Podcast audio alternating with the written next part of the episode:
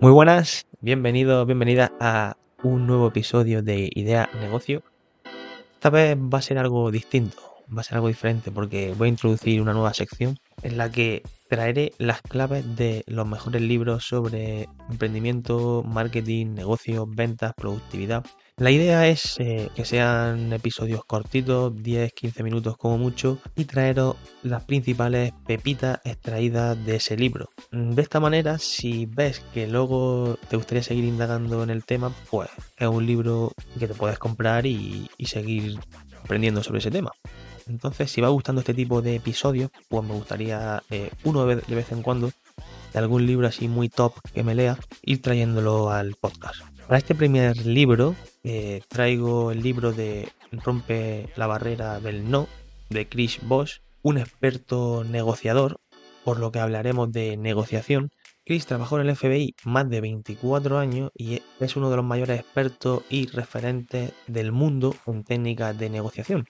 Y este libro nos aporta algunas claves y tips para la hora de negociar en el día a día que os iré compartiendo porque al final, si nos paramos a pensar, al final la vida es un continuo ir y venir de, negociaciones, ya sea cuando negocia una subida salarial, por ejemplo, el hacer un plan y no otro, las condiciones de una compra o venta, incluso con tus hijos, tu pareja, tus amigos, al negociar ciertas cosas del día a día. Por eso tan importante aprender algunas claves sobre el tema y nunca está de más meter este tipo de conocimiento en nuestra mochila. Pero antes de pasar al episodio, agradecer a nuestro patrocinador Sharing Away por apoyar este tipo de, contenido. Además de eso, me gustaría recomendaros un programa que han sacado muy potente, el de experto en automatizaciones, que recomiendo a toda aquella persona que trabaje con cosas muy repetitivas, con este tipo de procesos, ya que aprenderá a automatizar este tipo de tareas que al final se traduce en ahorro de dinero y de tiempo. Al final esto es importante. Lo dicho, solo por ser parte de la comunidad de, Idea Negocio, tienes un cuponazo de descuento en la descripción, pásate por ahí y vamos al lío con las claves sobre negociación. La clave número uno que nos dice Chris en su libro sería la de ser un espejo. ¿Qué quiere decir esto? El autor destaca la importancia de escuchar a la otra parte en una negociación y prestar atención tanto a lo que se dice, pero también muy importante a lo que no se dice. Porque mediante esta escucha activa podremos detectar las emociones, la confianza y la seguridad que puede tener la otra parte para empezar a dar pie a una conversación. Es importante también hacer preguntas abiertas para fomentar esa discusión y para llegar a la colaboración. La clave de esto es entender las emociones y motivaciones que, está detrás de la posición de la otra parte, para encontrar soluciones que satisfagan a ambas partes. El autor menciona la técnica de, calibrar eh, la voz para eh, crear una, una comunicación más efectiva, ¿no? ¿Qué quiere decir esto? Que es clave en la negociación, pues hablar eh, tranquilo, con una sonrisa, que genere confianza a la otra parte. También el tema del tono, porque todo este tema de esta sonrisa consciente al final crea en la otra persona una especie de empatía y seguridad nos va a ayudar a conseguir nuestro objetivo. También habla de una técnica que es la de repetir al acabar las frases de, con la persona que está negociando, repetir las últimas tres palabras, porque se ve que esto crea un vínculo en el cerebro que hace que, vaya generando confianza con, contigo, esa persona. Y como sabemos, al final eh, la vida es negociar. Bien nos dice, por ejemplo, que la negociación no es una batalla, sino un proceso de descubrimiento, que al final el objetivo es desvelar la mayor cantidad de información posible de la persona con la que estás negociando. Como decía, el reflejo hace magia. El reflejo es el arte de insinuar similitud con la otra persona, mm, lo que facilita la creación de vínculos, porque hace ver a la otra persona como que eres de su grupo. Luego, otra de las claves es que nos dice que deberíamos centrarnos en despejar esas barreras. Al final eso es eh, algo que hacen muchísimas empresas, ¿no? Eh, a la hora de vender algo, en su landing page o en sus campañas publicitarias, ¿no? Intentan muchas veces despejar esas barreras mentales o esas dudas que pueda tener eh, la persona a la hora de adquirir su producto o servicio. Pues aquí el autor también nos dice lo de mm, centrarnos en despejar las barreras y ese tipo de, de influencias negativas que pueda tener para llegar a un trato o a un acuerdo. También nos aconseja, en ciertas negociaciones, hacer una lista de las peores cosas que la otra parte pueda decir de ti para decirlas tú antes. De esta manera desactivas y dejas sin herramientas a la otra parte. Esto lo veo muy importante, porque si tienes una debilidad, un defecto que la otra parte pueda utilizar contra ti y tú lo sacas a la luz antes, mm, se queda sin, sin armas. Luego nos habla de que tengamos cuidado con el sí, que dominemos el no. ¿Qué quiere decir esto? Que muchas veces cuando se ofrece algo a alguien y te da un sí muy rápido a la ligera, ese trato o esa negociación no suele llegar a, buen puerto. Él dice que tiene comprobado que la mayoría de las grandes negociaciones o tratos empiezan con un no. Empieza con un no que se tiene que ir trabajando poco a poco, se tiene que ir creando esa relación de confianza para finalmente acabar con algo positivo. Por eso dice que tenemos que cambiar la visión del no, porque un no da pie a abrir una negociación.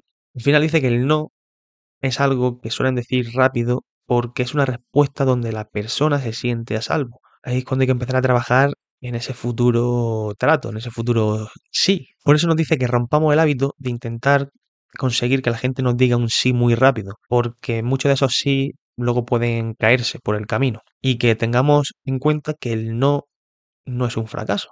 A menudo solo significa espera o aún no me siento cómodo con, con, esta negociación o este trato. Al fin y al cabo no se trata del fin de la negociación, sino el principio, el punto de partida para empezar a trabajar. Entonces, que nos digan no, dice que nuestro interlocutor defina su espacio, al final acumula confianza y comodidad para escucharnos después. Por eso nos dice que hay que estar muy atento a todos los detalles de la conversación para poder negociar en su mundo. Es decir, la clave de todo esto es que el interlocutor se convenza de que lo que nosotros queremos al final ha sido idea suya. Y saber hacer esto mmm, es increíble. También ve clave el poder de llegar a ese entendimiento. ¿Qué, quiere, ¿Qué quiero decir con esto? Que cuando tú le haces ver a la otra persona que entiendes su objetivo, sus sueños y sus metas, se hace posible ese cambio mental en la otra parte y a partir de ahí se empiezan a establecer eh, cimientos para llegar a un buen acuerdo.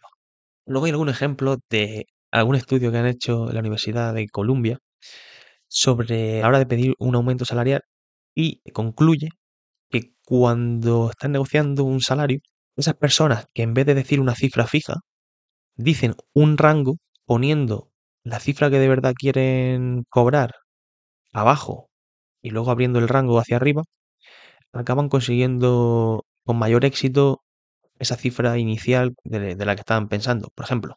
Y dice, eh, me gustaría cobrar 50.000 euros, ¿no? Recomienda no decir me gustaría 50.000, sino porque probablemente intenten tirar a la baja. Pero si cuando llegue el momento le dices, eh, estoy dispuesto a establecer un rango entre 50.000 y 85.000, mmm, seguramente por ese efecto anclaje acaben cediendo y dándote eh, esa cifra inicial que pedía. Se hizo un estudio sobre esto y se concluyó establecer un rango era mucho más eh, recomendable. Luego, algo que me llamó mucha atención es al hablar de cifras, soltar cifras raras. Cuando llega el momento de una negociación de cualquier índole en el que se tenga que poner cifras sobre la mesa, nunca decir números cerrados en el sentido de 10.000, 20.000, 30, 40, sino 19.724, 24.812. Porque esto da como cierta seguridad de que esa cifra está muy bien estudiada y muy, y muy bien meditada a la hora de proponer una oferta o pedir tal cantidad. Da como menos pie a que la otra parte mmm, intente negociarte o tirar la cifra para abajo. De como que esos números suenan muy serios y, y definitivos. Y sirven mucho para fortalecer nuestra posición en la negociación y apuntalar eh, las ofertas. Al final, toda negociación está mmm, condicionada por una red de deseos y necesidades que hay que tratar de descubrir para llegar a un acuerdo. Muchas veces también el mejor trato es no llegar a ningún trato, porque nos dice que ese tipo de acuerdos intermedios acaban sin satisfacer a ninguna de las partes, puede que en el futuro no dé pie a nuevas negociaciones. Y otra de las claves es que los seres humanos tendemos a asumir más riesgos a la hora de evitar pérdidas que a la hora de obtener beneficios. También hay que saber jugar con este sesgo. Luego hay que tener en cuenta también la regla del 73855. ¿Qué quiere decir esto? Que el 7% del mensaje está basado en las palabras, mientras que el 38, que ya me parece mucho, viene del tono y el 55 del lenguaje corporal. Así que hay que prestar mucha atención al lenguaje corporal de la otra persona e identificar si lo que dice concuerda con lo que está haciendo. Si no concuerda, que posiblemente te esté mintiendo.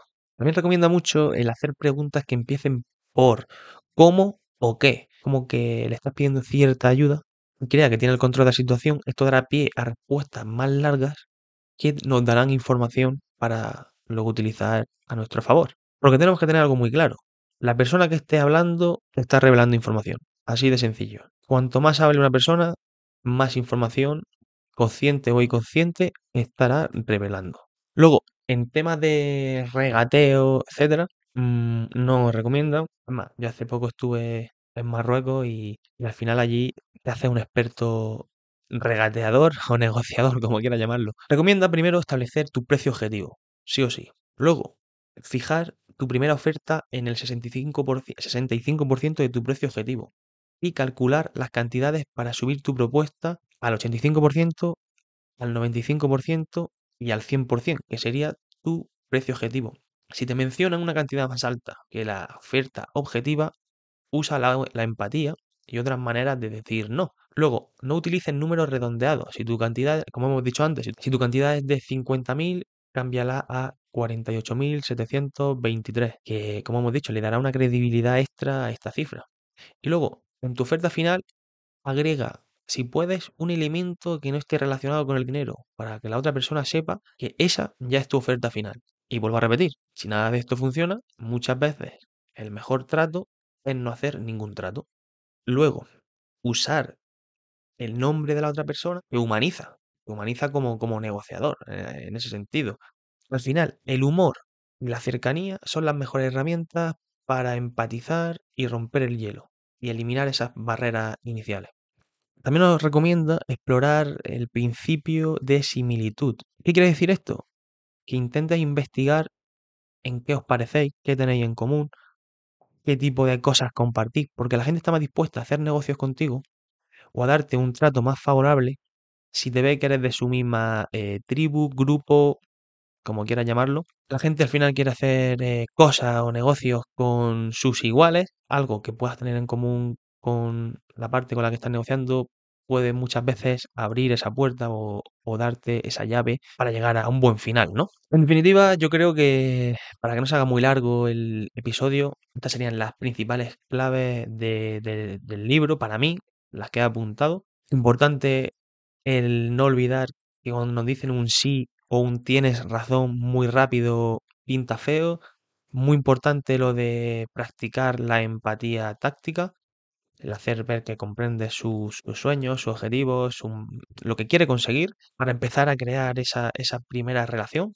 Y por último, aprender a negociar, pues eh, muchas de las veces te permite lograr los objetivos que deseas en la vida. Y rompe la barrera del no de, de Chris Bosch fundamental en la vida de las personas que usan las negociaciones en su día a día. Esto es algo que al final se trabaja, ¿no? Que se aprende con, el tiempo y fijándose en los demás. Yo me fijo mucho en mi alrededor, cuando voy a una negociación. Yo sé que es algo que hay gente que, que, le incomoda, ¿no? El negociar. A mí también, pero cada vez me intento forzar más en este tema, en intentar aprender a negociar, hablar con las personas, eh, llegar a acuerdos beneficiosos para ambas partes. Gracias a la experiencia de, de, Chris Bosch en este libro, experto en negociación y como hemos dicho antes, he trabajado muchísimos años en el FBI poniendo en práctica todo lo que cuenta, me di cuenta del daño y los beneficios también de una mala y una buena negociación.